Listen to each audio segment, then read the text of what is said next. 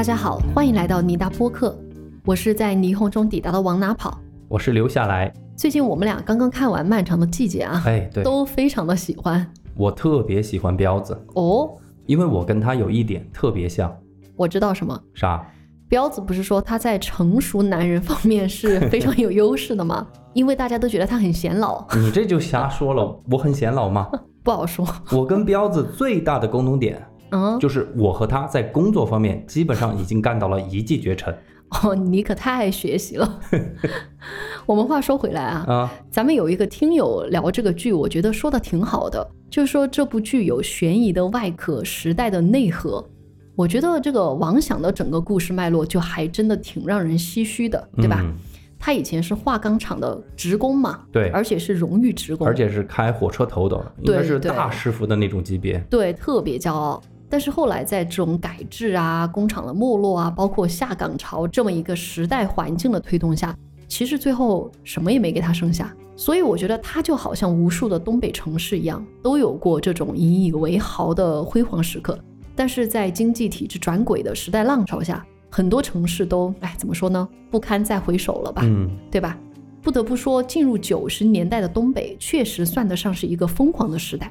那么我今天要给大家分享的就是发生在一九九五年东北鹤岗的一起案件。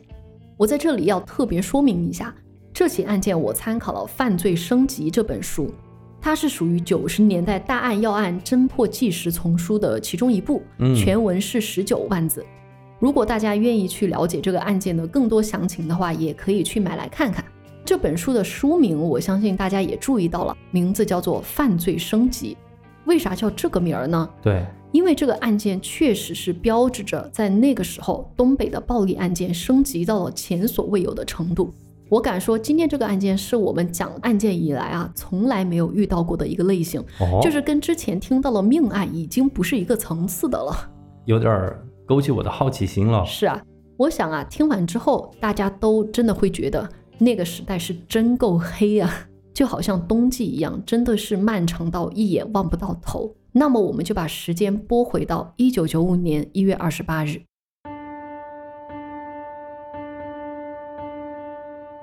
那天，也就是案发当天，是一个农历腊月二十八号，也就是说对，眼看着要过年了。案发的地点呢是黑龙江省东北部一个叫做鹤岗的城市。鹤岗啊是一座煤城，也就是整座城市都是以产煤、运煤为核心，嗯，大部分人的生活、工作，包括社交圈儿，都跟煤矿厂或多或少有那么点关系。这个就很像电视剧里面的了。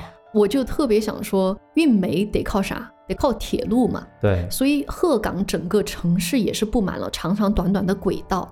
我觉得这就跟《漫长的季节》里边那个虚构的城市桦林有异曲同工之处，对吧？而且在当年，很多很多的东北城市，我们都知道，基本上就是以一个产业，特别是重工业为主体来形成的学校啊、医院啊这些东西，没错对不对？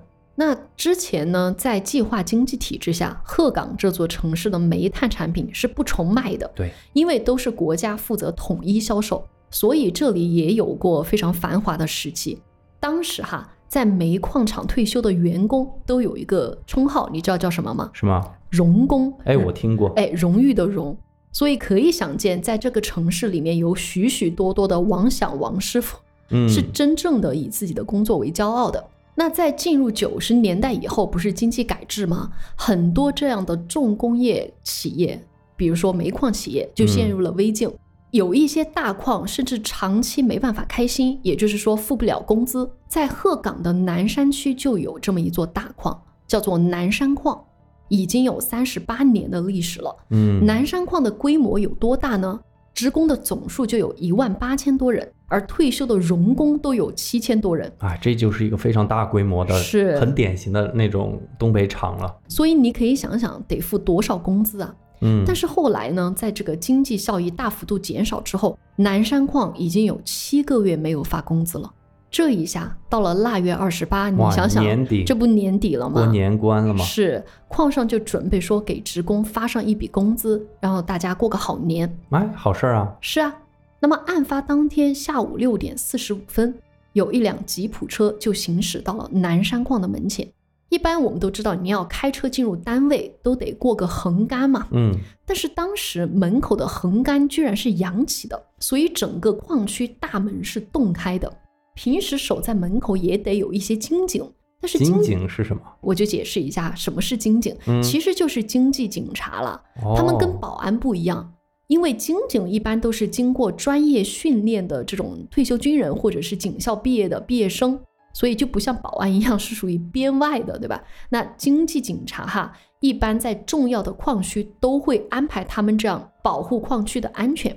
哦，我可以简单理解，就是为了保护国有资产，会专门设置一个，比如说派出所来，单独保护。没错。嗯，平时啊，门口会有金警来把守，但是在那个时间段，也不知守在门口的金警到底去了哪里。那么这个时候啊，吉普车就长驱直入，开进了大门，拐过一道弯儿，这个车子就来到了矿区的大院。这个大院的面积之大，几乎是一个小广场的规模。嗯，因为这个时候已经腊月二十八号了嘛，单位基本上也放假了，最多就是值班的人。是，基本上也就没有什么车辆或者是人流，整个大院也显得非常的空旷和安静。大院里面呢，坐落着南北这么两座楼，这辆车就停在了北楼的台阶前。我稍微讲一下北楼的一个构造啊，北楼是一座三层的楼房，正面还贴着标语，上面书写着“安全、优质、高效，提高煤矿整体素质”。嗯，很典型。，对，很典型的机关单位。再来说说北楼的安全设施，北楼的一楼就有保卫科和经警队，这两个科室哈，一个设在西侧，西侧是保卫科，东侧是经警队，两个队伍属于联动，二十四小时负责矿上的治安。这辆吉普车停定之后呢，这个两侧的车门打开，从车上就下来了四个黑影。四人进入走廊之后，迅速分成两组人马，分别来到了西侧和东侧，也就是保卫科和金警队的门口。这个时候呢，经警队的办公室里面有四个人，就四个经警值班的警察在干嘛呢？在看电视。当时他们电视机里播放的是中央一台。你知道，快到七点的时候，中央一台都会有专门的这种表针嗯计时嘛。哒哒哒哒哒。对对对。就在表针开始倒数，还差那么几秒钟到晚上七点的时候，门突然被拽开了。门前出现的呢是一位年轻的女子，她留着披肩长发，嗯，这个还不稀奇。真正让屋里的这个金警大吃一惊的是，这个女人的手里端着一支长枪，嚯，一言不发，直接扣动了扳机。坐在门口的两位金警肯定就先后中枪倒地了。后面两个才反应过来，大事不妙了呀！赶紧一转头躲在了办公桌下。这个女人也是个狠人，不由分说的靠近桌边，朝躲在下面的两个人直接一顿猛开枪。很快，这四位警警就倒在了血泊里。跟这个女人一组的呢，是一个穿黑大衣的男人，他也走了进来，对着这四名金警继续补枪，确保不留活口。哇，好专业啊！真的，就前后那么几秒钟的时间，金警队就给全员撂下了。走廊另一头的保卫科也没能逃得了，因为既然歹徒是分成两组，那么两组人马肯定是同时发起进攻的，对吧？嗯，在经警队遇袭的同时，其实枪声在保卫科也响起了。保卫科的结构要更复杂一些，进门是一间会议室，然后往里边走是值班室，再往里边走还有一间小仓库，就是有三间房间。那么出现在保卫科门口的也是一个女人，但是烫着短发，端着枪就直接冲了进去。但是会议室没人，她又冲进了值班室，把值班室的保卫员直接开枪打死。接着呢，和他一组的男人戴着警帽走了进来，帮这个短发女人补枪，把保卫室的人也全部击毙了。戴着警帽，还有内鬼啊！可能就是服饰吧。哦，到目前为止，我们就知道了这四个凶手的一些特征。嗯，根据他们的特征呢，咱们来取个代号，分别是长发、短发、黑大衣和警帽。长发和短发是女的，黑大衣和警帽是男的。那你可能会问，他们为啥要袭击矿场呢？而且正像你刚刚所说的，感觉很专业。嗯，那我就要来说说保卫科当天有个特殊的情况。一般来说，其实保卫员都是集中在会议室或者是值班室的。按往常的情况，其实他们应该全部都被击毙，一个活口都留不下来。但是当天呢，有一个特殊情况，就是有四名保卫员是聚在了最里间的小仓库。我不说了吗？嗯就保卫间的最里里间儿还有一个仓库，这个小仓库地面上，当时正放着五个一米高的帆布袋，袋口拴紧，还贴着封条。你猜这五个袋子里装的啥？保卫科里边儿能装的，要么就是钱，没错，要么就是重要的文件。就是钱，哦里面装着近百万的现金，就是给职工发的工资。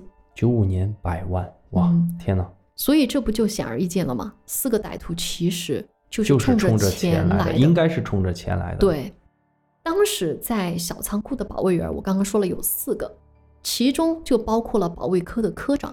当然，他的名字不叫邢三儿，叫老姜。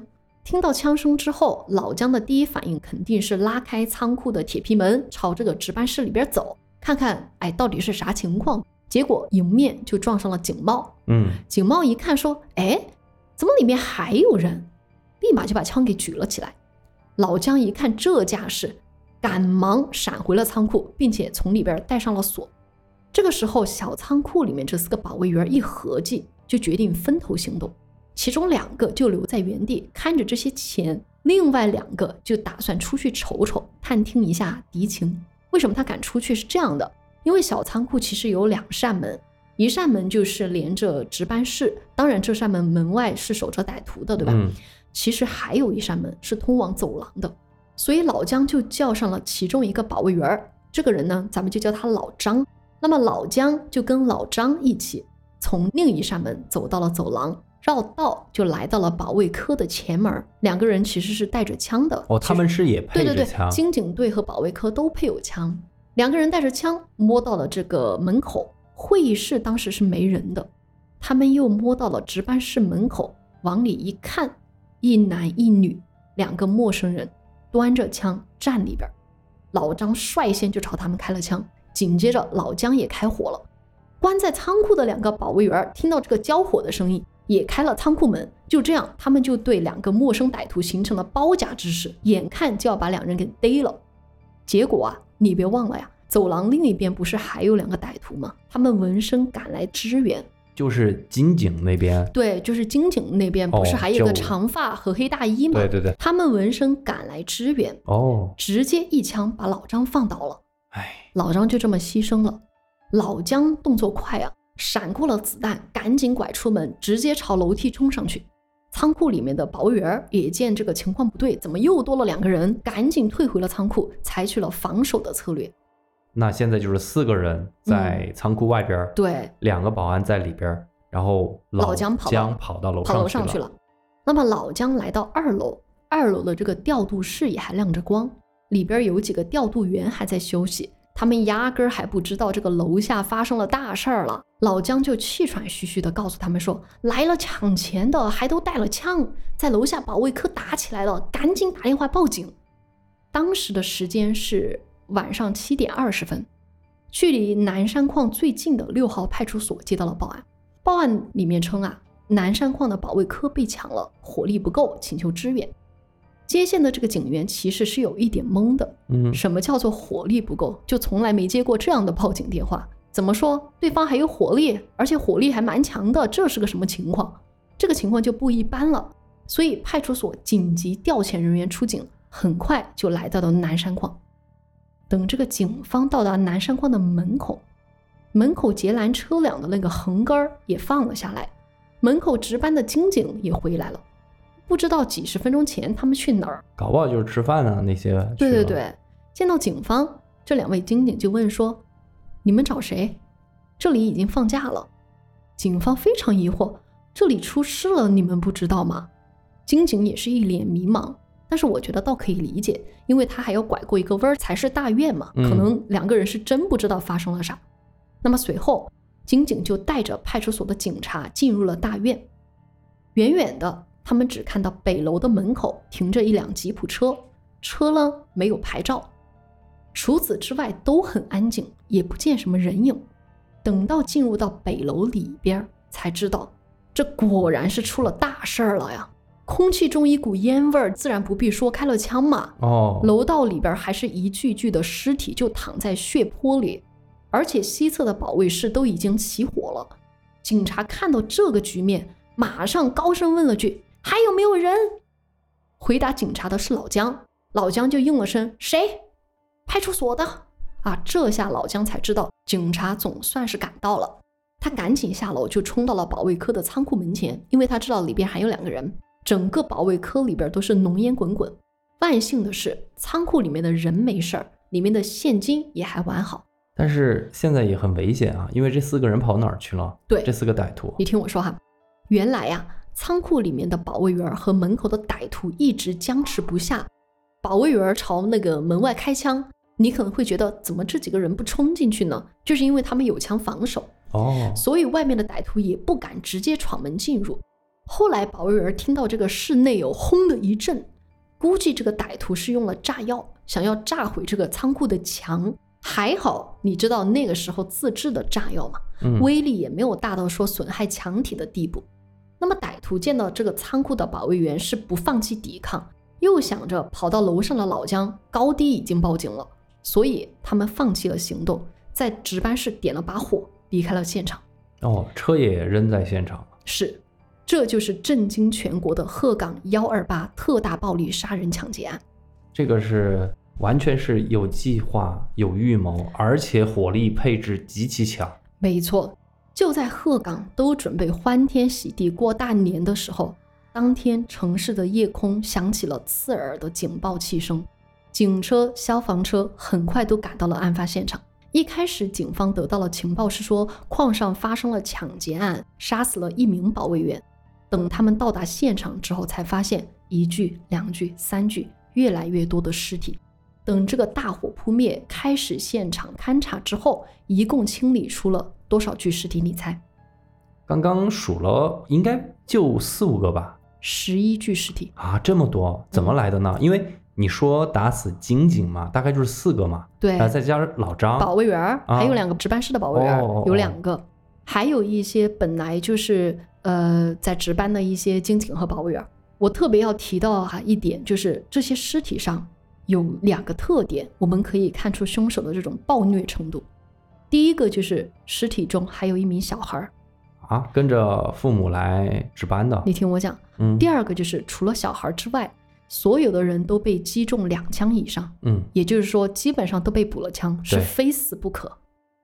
我就特别想说说这个小孩的事，就挺让人唏嘘的。对，你知道吗？怎么了？就案发当天，矿上有一名金警，其实他当天是不需要到矿上去值班的，但是他在家吃了晚饭之后呢，就想去矿上洗个澡，因为你知道当时嘛，家里洗澡的条件一般都不太好，估计得自己烧水在盆里洗。而且矿场都有澡堂统一的子澡堂子，哎那个时候在那儿洗最方便的。，对，就是可以在水龙头下冲嘛，洗着更舒服。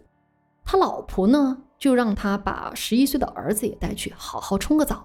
毕竟快过年了嘛，干干净净的多好呀。这么一来呢，父子俩就去了矿上。这名金警带着儿子进入北楼之后，其实当时歹徒已经进攻过一轮了，正处于一种僵持阶段。整个大楼还很安静，他竟然啥也没察觉，带着儿子直接走进了金警办公室。他不知道的是啊，从他进入大楼的那一刻起，就被人跟上了。嗯，等他打开金警办公室，看到一屋子的死人，整个人都麻了。更可怕的是，后边尾随他的歹徒直接朝这个金井的胸前轰了两枪，哎，旁边就是他儿子，这个十一岁的孩子真的是被吓得哇哇哭。这个歹徒也真的是心狠手辣，对准这小孩的胸前一枪，把小孩都给打穿了。就这么着，这个孩子，哎，怎么说，特别无辜的死在了他爸的身边。哎，所以我就觉得特别的命运无常啊。就是也跟那个电视剧一样，它是很偶然的。是，你说哪天去不好，非要那天去，对去到了就遇到了这么一个特大的杀人案。是，我觉得讲到这里，你有没有觉得整个案件特别魔幻？我觉得这就是很典型的现实魔幻主义。对，就是我会觉得这真的是发生在中国的吗？就特别像港片才会有的画面，或者是恐怖袭击才会有的，对吧？嗯，我真的很难想象，在过去，在我都已经出生的时候，还有这么恶性的这个案件会发生，对吧？其实也很常见。嗯，因为我反复提到过，我有一个做过刑啊侦大队队长的叔叔。可能他给你讲过很多啊。我这么讲嘛，就是你刚刚讲什么保卫处会配枪这种事儿，嗯。在当时成都好些那种公安大院儿，嗯。还有就是那种企事业单位，嗯。但凡是重要一点点的岗位，比方说单位的那个金库，其实就是一百来万，里边儿存着大家的钱、工资，真的那个保安就配着一把枪，嗯，所以你真的要去抢枪也好，就是出现这种枪支被盗窃、对。被抢夺，真的是经常发生。那我觉得哈、用这本书里面我看到一句话来形容，就是嗯说、这个案发现场之大，仿佛是战争中的一处战场；嗯尸体之多，仿佛是集体屠杀中的一处刑场。其实鹤岗的这个案子啊，也不是孤立的，对对对就是你说的那样。进入九十年代以来，黑龙江省的杀人案件数量一直排在全国的第一二位。咱们电台就讲过，一九九一年的讷河案。嗯，啊，讷河案，讷河，嗯，一九九四年的柴柴河。河案，那么一九九五年才刚刚开始，这里又发生了一个鹤岗特大杀人抢劫案。那么这么一起大案，很快就引起了市里、省里的高度重视，很多刑侦破案专家迅速聚集到了鹤岗，展开了大规模调查。其实我在看这本书的时候，里面很多刑侦专家，包括领导的名字，我都非常熟悉。因为我翻看一些大案的刑侦技术手段的时候，都有他们写的文章。嗯嗯那么接下来我就给大家梳理一下侦破的过程。好，首先，我们来看第一轮调查。专案组抵达鹤岗之后啊，马上下达了四门落锁的命令。啥叫四门落锁？就是把整个城市的交通要道给封锁了，不允许市民外出。因为正值年关，你想想，要是把歹徒给放出去了，这伙人嗯对逃到外地，那还不得沿途搞事情？所以那一年的过年期间，鹤岗这座城市基本变成了一座死城，街上的什么商店呐、商场啊、银行啊，全都关着门，也没有人上街购物，反而是公安啊、巡逻队是四处可见。所以这座城市当时是被警察暂时控制了。那么四门落锁就是把犯罪分子困在当地的第一个举措。嗯那么第二，既然整个案件过程当中双方起是交过火，当然就存在目击证人。那我们来看看对这四个犯罪分子有没有外貌的画像。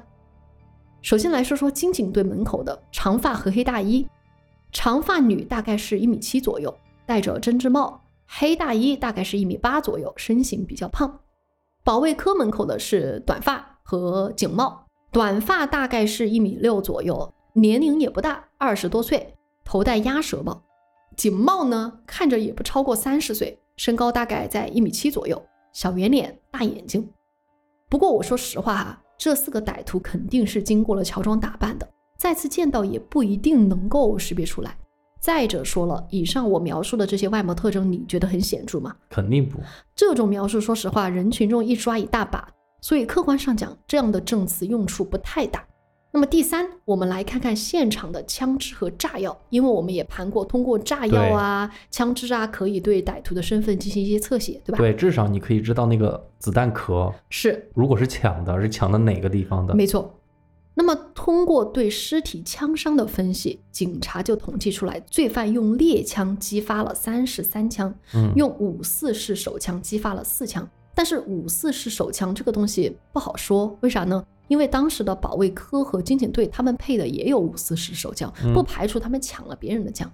说到这个猎枪啊，据这个警方的分析，有可能是齐齐哈尔猎枪厂产的这种五连发猎枪。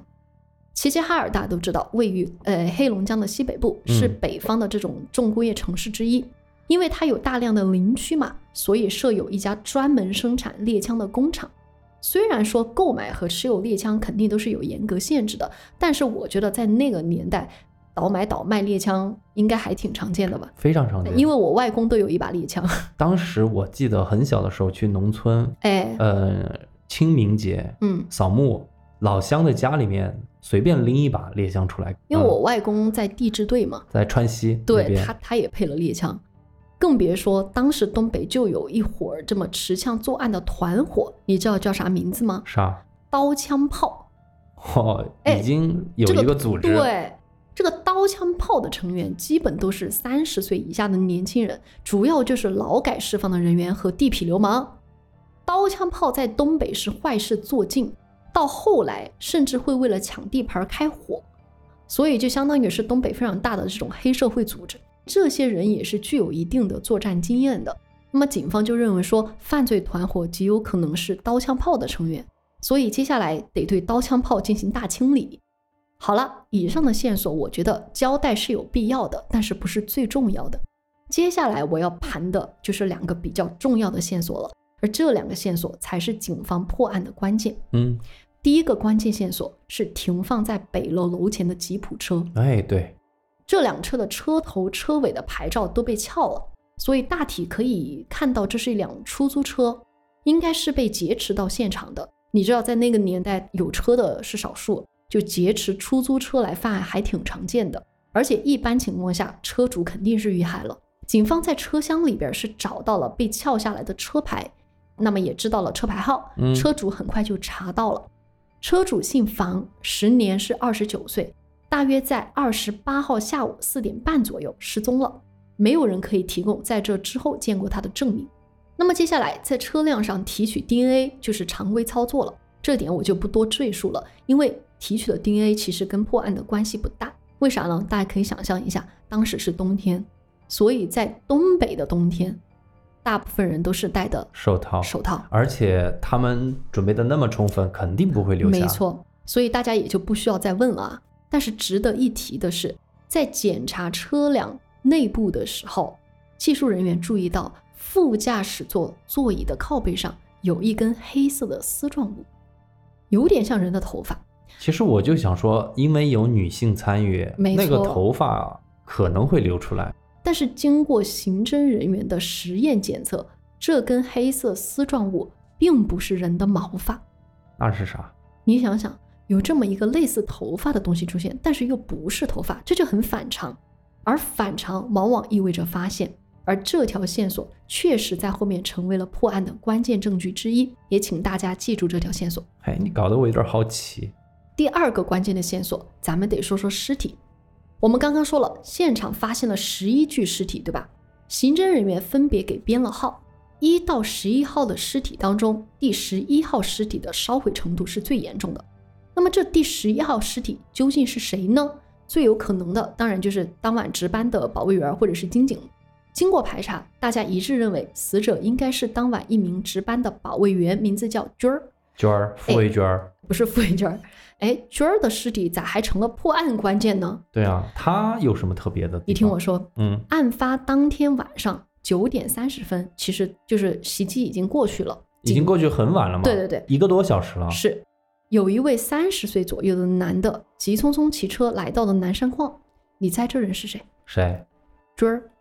娟儿来了。嗯，九点三十分他才来。是。当晚娟儿不是应该值班吗？嗯，原来呀，他离开了工作岗位，回家吃药，就正巧避开了罪犯的袭击，成功保命。那他咋死了呢？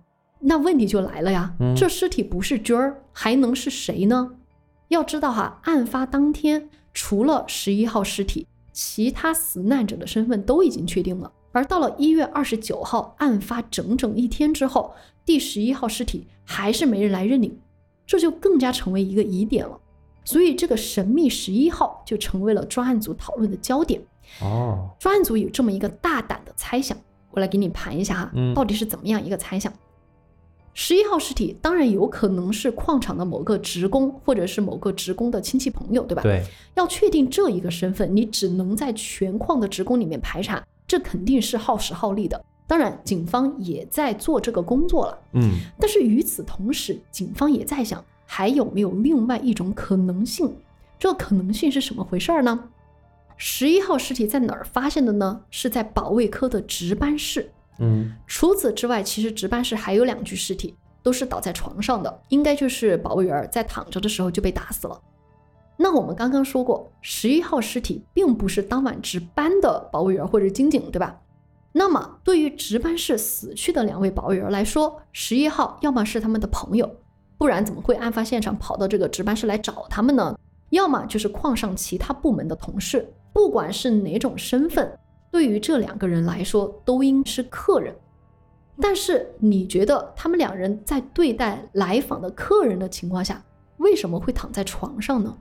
换句话说，十一号尸体和另外两个死者这个位置啊，不太像是主人和客人的关系。当然，我这么说你会觉得，哎，好像有一点点牵强。对啊，好，那你接下来再听我说。第二点，按理说当时值班室被点了火嘛，你觉得被烧毁最严重的应该是在哪个地方？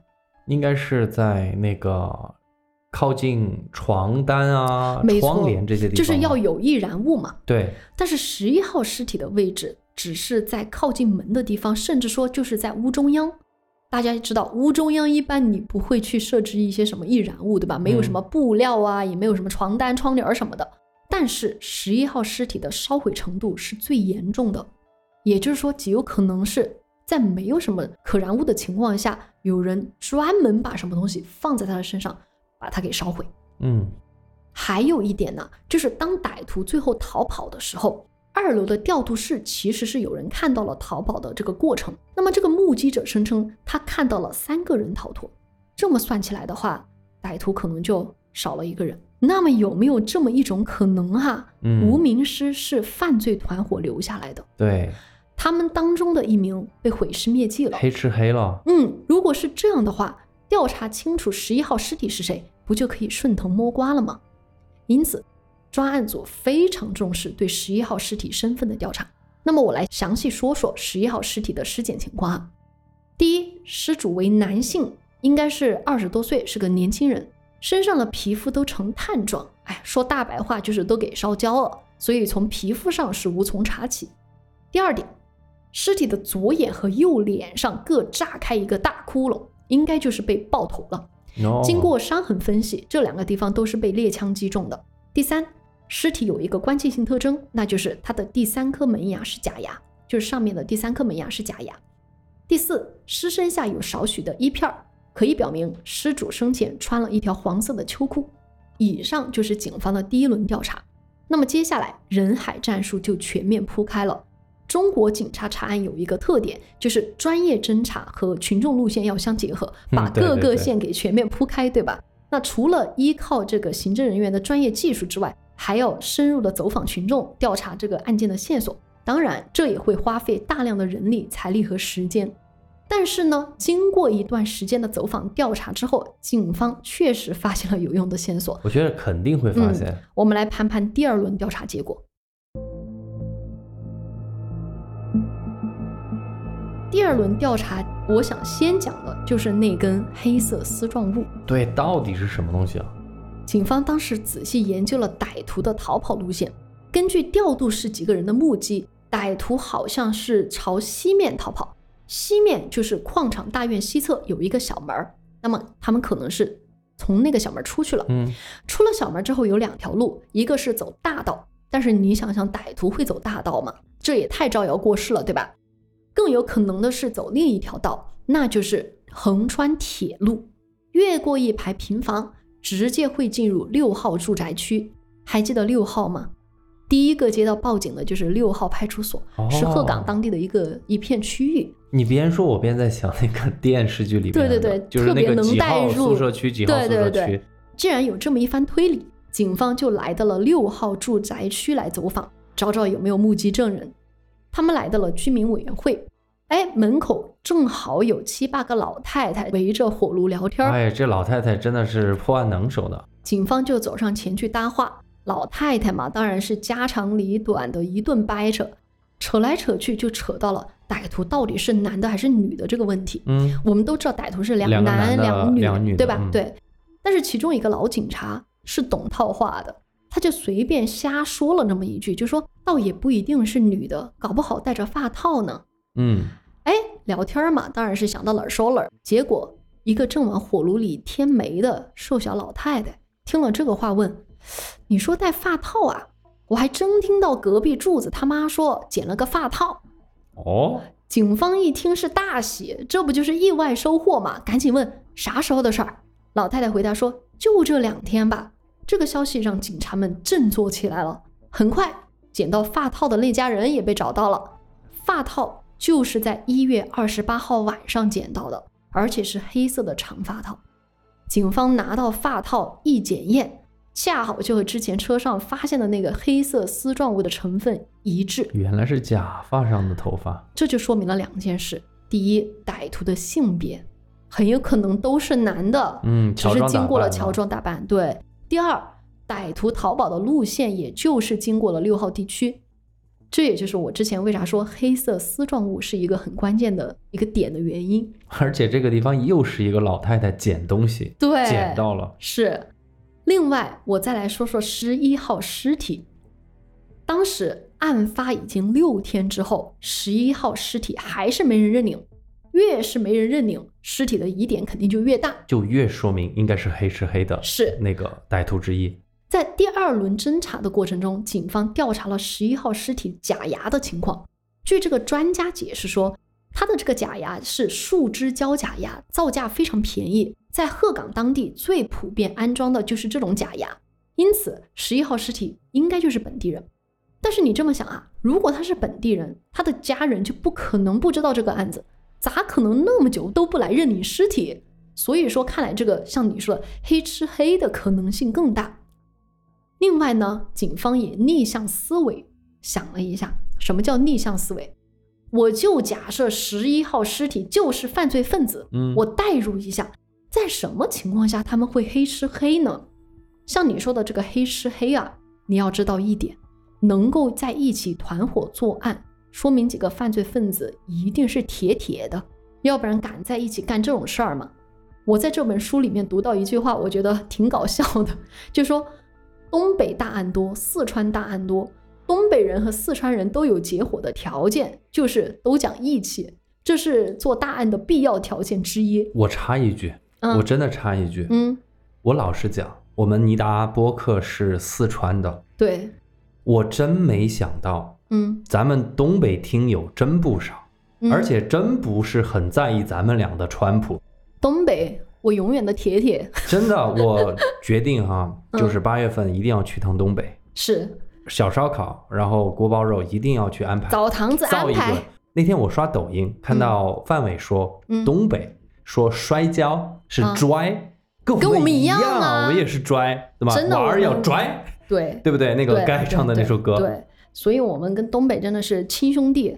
好，说回来，妹说回来，但是这个事情也不好哈，啊也不要讲义气去那个什么犯案，讲义气，呃，这个事情是好的，赚大钱。对，赚大钱，啊但是不不能犯大案案啊。哎咱们说回来哈，说远了，那么这个团伙之间，像我们刚刚说的内讧的可能性其实不大，更加有可能的是，警方推测哈，可能是歹徒之一被枪击中了，活不下来，才被这个团伙给抛弃了。当然也有这种可能，我觉得嗯什么可能都有。，对，嗯你还记得我之前讲过吗？在保卫科的时候，有两个人堵过歹徒，还放了枪的，嗯，还记得吗？就是老姜和嗯老张。老张，嗯，据老姜回忆，当时老张带着一把五四手枪，他确实放了枪，确实也打中了其中一个歹徒。哦嗯，只不过说最后老张很不幸被赶来支援的另外两名歹徒给击毙了嘛。那说明可能是那个歹徒被击中了。那奇怪的点就在这儿，为什么十一号尸体上没有五四手枪击中的痕迹呢？哦，因为你说我刚刚说了猎枪，猎枪打的嘛，所以警方就觉得这种情况很棘手。直到他们又想到一个可能性，会不会有弹道重合的可能？啥意思呢？歹徒先被五四那个手枪击中之后，嗯，被这个同伙补枪嘛，这一枪就补在了那个五四手枪击中的位置，造成了弹道的重合。哇，我觉得如果是真的话，嗯这四个人是真的心思缜密，特别有经验。有了这个想法之后，法医就解剖了十一号尸体的脑组织，发现他的软组织上确实有一小段手枪子弹的弹道。哎呦，哎，就这么一来，十一号失主最先是受到了保卫员手枪的一击，就已经找到了证据，这也让警方更加确定十一号尸体就是凶犯之一。别忙着哎呦，对尸体的分析还没结束。我觉得这个尸体肯定是一寸一寸的找。你听我说，破案是怎么说？抽丝剥茧，十一号尸体上还有一个疑点也被警方发现了。我们想想啊，十一号尸体上其实是遭到了三次枪击的。嗯，对，第一次是保卫员打的，打在了右脸；第二三枪是同伙打的，为了灭口，对吧？因为我说过有一个五四枪打的那个脸伤口上，，嗯，还有两个伤口是猎枪的伤口嘛，在那个原来的地方再补了两枪，不是原来的地方补了两枪。你听我说，一般来说，第二枪打了之后，其实同伴只需要在他的右脸上，就是之前保卫员打的那个地方补一枪，其实就足以致命了。为啥要打出第三枪呢？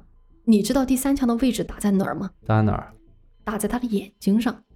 你想想，为了补枪，也不是为了报复，这一枪还打在同伙的眼睛上，这也太残忍了吧！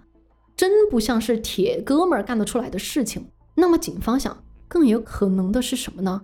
十一号尸体眼部有特征，哎呦，我觉得我可能没有天分当警察。特别细致。就这个这个案件，你讲到这儿，我觉得好细致啊。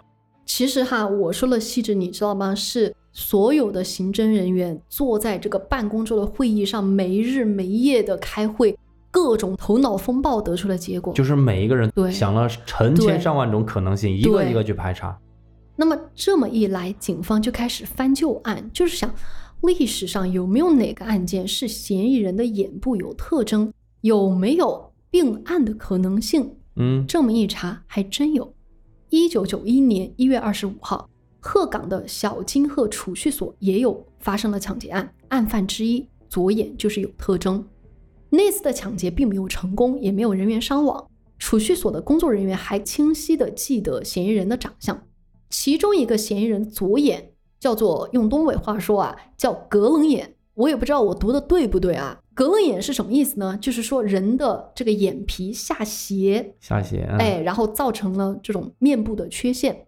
当时这个案件的侦查主要就是排查有格楞眼的人，警方是抓捕了二十几个嫌疑人，全都戴着格楞眼，都被请到了警局做辨认。这么一来，你想一想，格楞眼这个眼部特征，歹徒肯定知道已经被警方掌握了，很容易暴露的嘛，所以最后才要在眼睛上补上那么一枪。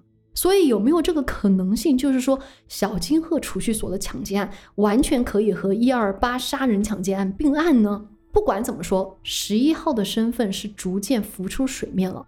警方坚信十一号失主应该就是犯罪分子，而且就是土生土长的这个本地的年轻人，大概是二十五岁，有假牙，穿黄色秋裤，左眼是格楞眼。有了这些信息，警方通过新闻媒体向全市人民喊话，因为你知道中国嘛，要发动群众力量，对吧？嗯，只要你提供有价值的线索，可以支付五万元人民币的报酬。你想想，五万元在当时也不是个小数字了。那么下一阶段的工作又就此铺开了，第三轮了。接下来就是警方的第三轮调查。在这轮调查中，嫌疑人终于无处遁形了。时间就来到了二月十四日情人节，当然鹤岗人是没有心情过情人节的了。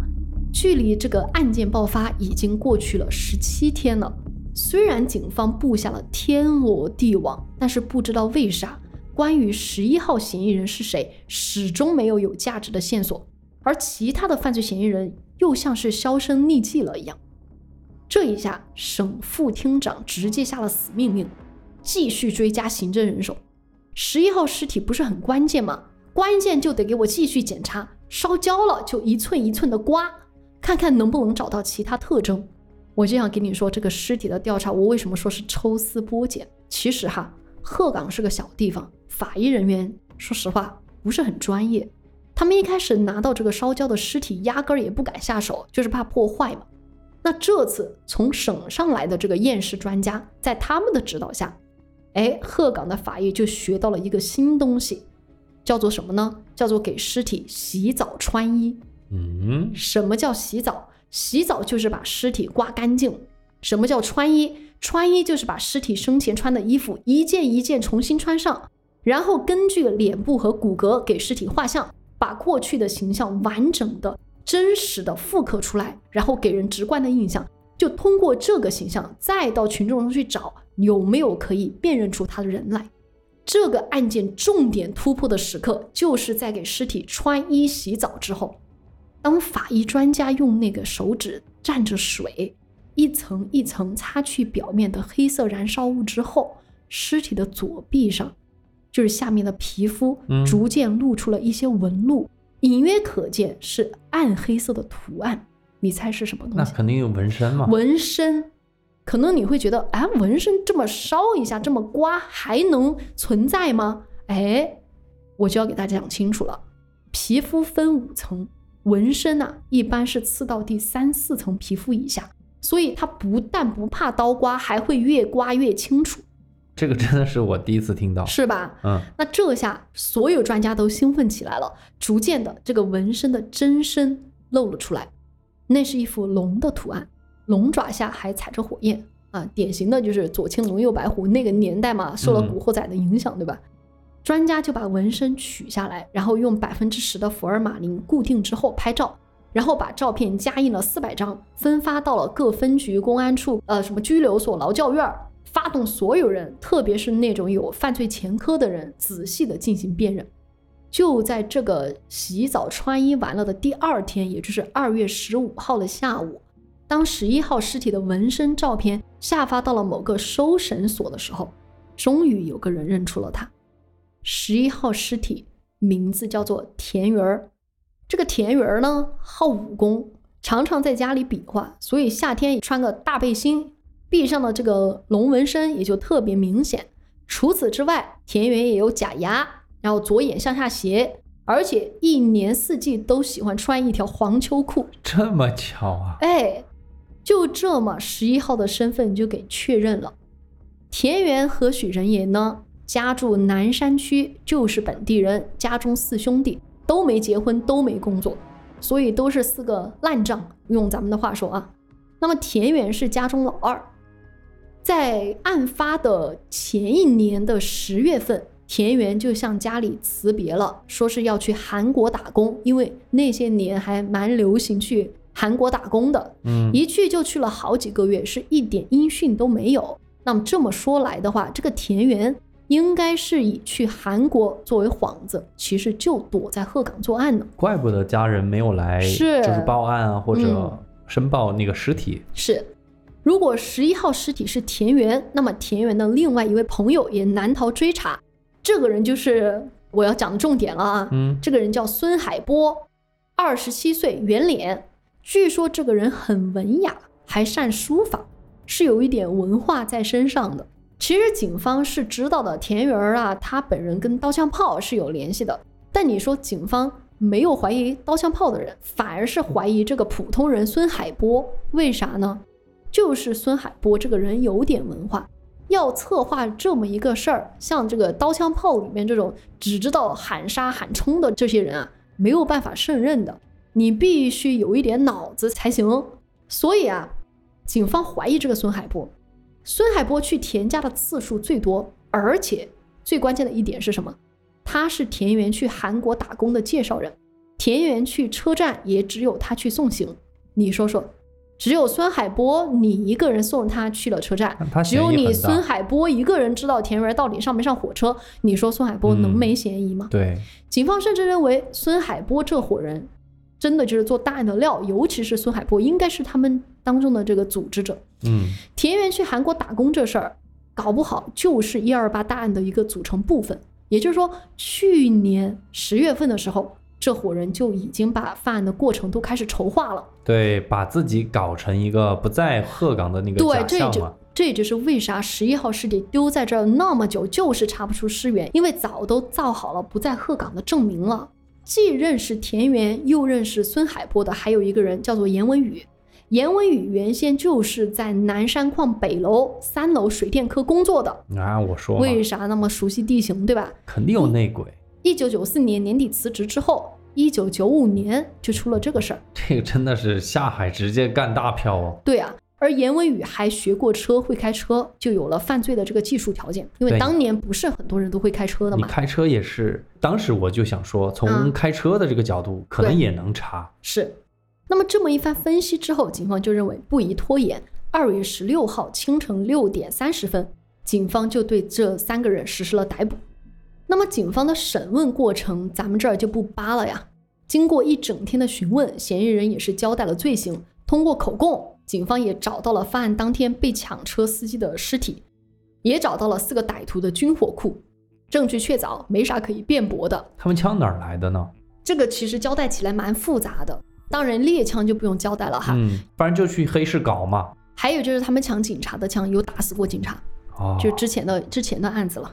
经过他们的交代，那么至于第四位犯罪嫌疑人，最后确认是谁呢？田园的弟弟田宇，这小子从小就爱擦脂抹粉扮女人，而且也是个心狠手辣的人，哇，你这四个人的搭配真的跟那个就是好戏剧感啊！真的就是有一个有那个嗯，男生他就是扮女生的那个嘛，是是是，然后有一个军师，对。有一个敢打敢杀的，对，田园特别手狠，就特别敢打。哎，然后那个严文宇会开车，对啊，又是内鬼，对吧？嗯，所以案发前，这个犯罪团伙他们是在室内找到了一个窝点，也就是租了一套房。先是让田园假装说去韩国打工了，十月份田园就住进去了，然后又让严文宇跟家里说出去做买卖了，然后十二月份严文宇也坐进去了。他们两个人长期隐蔽，足足在那个房子里面待了几个月，所以这一手果然也在案发后让他们成功的掩护了自己啊。那么擅长书画的这个孙海波还绘制了南山矿的地图，要求四个人熟记于心，以便在作案的当天能够迅速接近目标，应付各种情况，还有安全撤退。四个人是反复研究了作战的几套方案和各种细节，最后决定由田园和田宇两兄弟带发套。那么案发的当天，四个人确实劫持了一辆出租车，把出租车的司机打死，扔在了马葫芦里。马葫芦就是地井。接下来呢，他们就采取了突然袭击、快速作案、迅速撤回这么一个战术。两个人一组，分组突袭了，就是位于楼道东西两侧的刑警队和保卫科。那么田氏兄弟就是为主攻手。孙海波还要求他们，你们在室内射击到撤到走廊必须在七秒之内完成，同时尽量把所有弹壳捡回。防止警察通过弹壳调查枪支的来源。最后啊，我想交代一点，就是嗯在这个过程当中，田园确实是被保卫员老张打伤了，伤在头上。当时是田园的弟弟田宇看了说：“哎，就别让他遭罪了。”是田宇亲自给他哥补了两枪，也够狠的。哎，我是觉得这个案件其实你发现没有，嗯，策划了这么久，对，但你还是没有抢到钱。就是因为其实是突发情况，嗯如果当时那个钱没有被转到小仓库的话，肯定就被抢到了对，恰恰很偶然，那一次这个偶然的因素就是大家把钱转到了一个仓库里边儿，然后才让他们没能得手。我们最后来结个尾吧。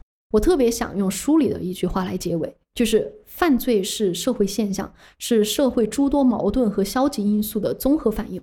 其实我经常说这句话，哎，对的，我我们经常说说，对，案件或者犯罪，其实它就是社会问题最极端、最极体现端的体现。嗯因为当时大家都穷，都想发财嘛。但是你抢银行，银行防范的严得多，所以很多罪犯往往是瞄上了工资款。所以你就知道为什么当时矿上老是出事儿，因为嗯矿上的工资，对吧？少说也得几十百八万的，这也说明了那个矿上的那些保卫处是经常是要配上枪的。对。所以啊，就像这本书里面说的一样，就算当时严打搞得如火如荼的，但是光靠公安部门这一个部门没有办法解决所有的治安问题。更重要的是要搞好社会综合治理，多做预防犯罪各个方面的工作。因为我跟王大跑不是东北人，嗯，或者说东北离我们四川实在是太遥远了，就我不知道现在的东北具体是一个什么样子，我不知道你们东北的整个大的环境有没有走过那个漫长的季节。嗯就是我们在电视剧里面看到的是这个小人物嗯走出来了，或者走过了，但是我们的东北，东北那三省，因为我们聊了太多关于东三省的案件，嗯，就是在我们今天的二零二三，我们的东北有没有走出那个最黑暗、最残酷的漫长的季节呢？哎，不管怎么说，这个漫长的季节算是过去了。但是我相信，像你说的那样，一定有很多像王想一样被那个时代剩下的人。嗯，但是我觉得也没有办法了，他们没有别的选择啊，只有一个选择，就是向前看对，啊，跟王想说的一样，向前看，对吧？好吧，那这就是我们今天的案件，嗯、希望大家可以喜欢，嗯、我们就下周再见，好，拜拜。拜拜。再回首，泪眼朦胧，留下你的祝福寒夜温暖我不管明天要面对多少伤痛和迷惑曾经在幽幽暗暗反反复复中追问才知道平平淡淡从从容容才是真。再回首，恍然如梦；再回首，我心依旧。只有那无尽的长路伴着我。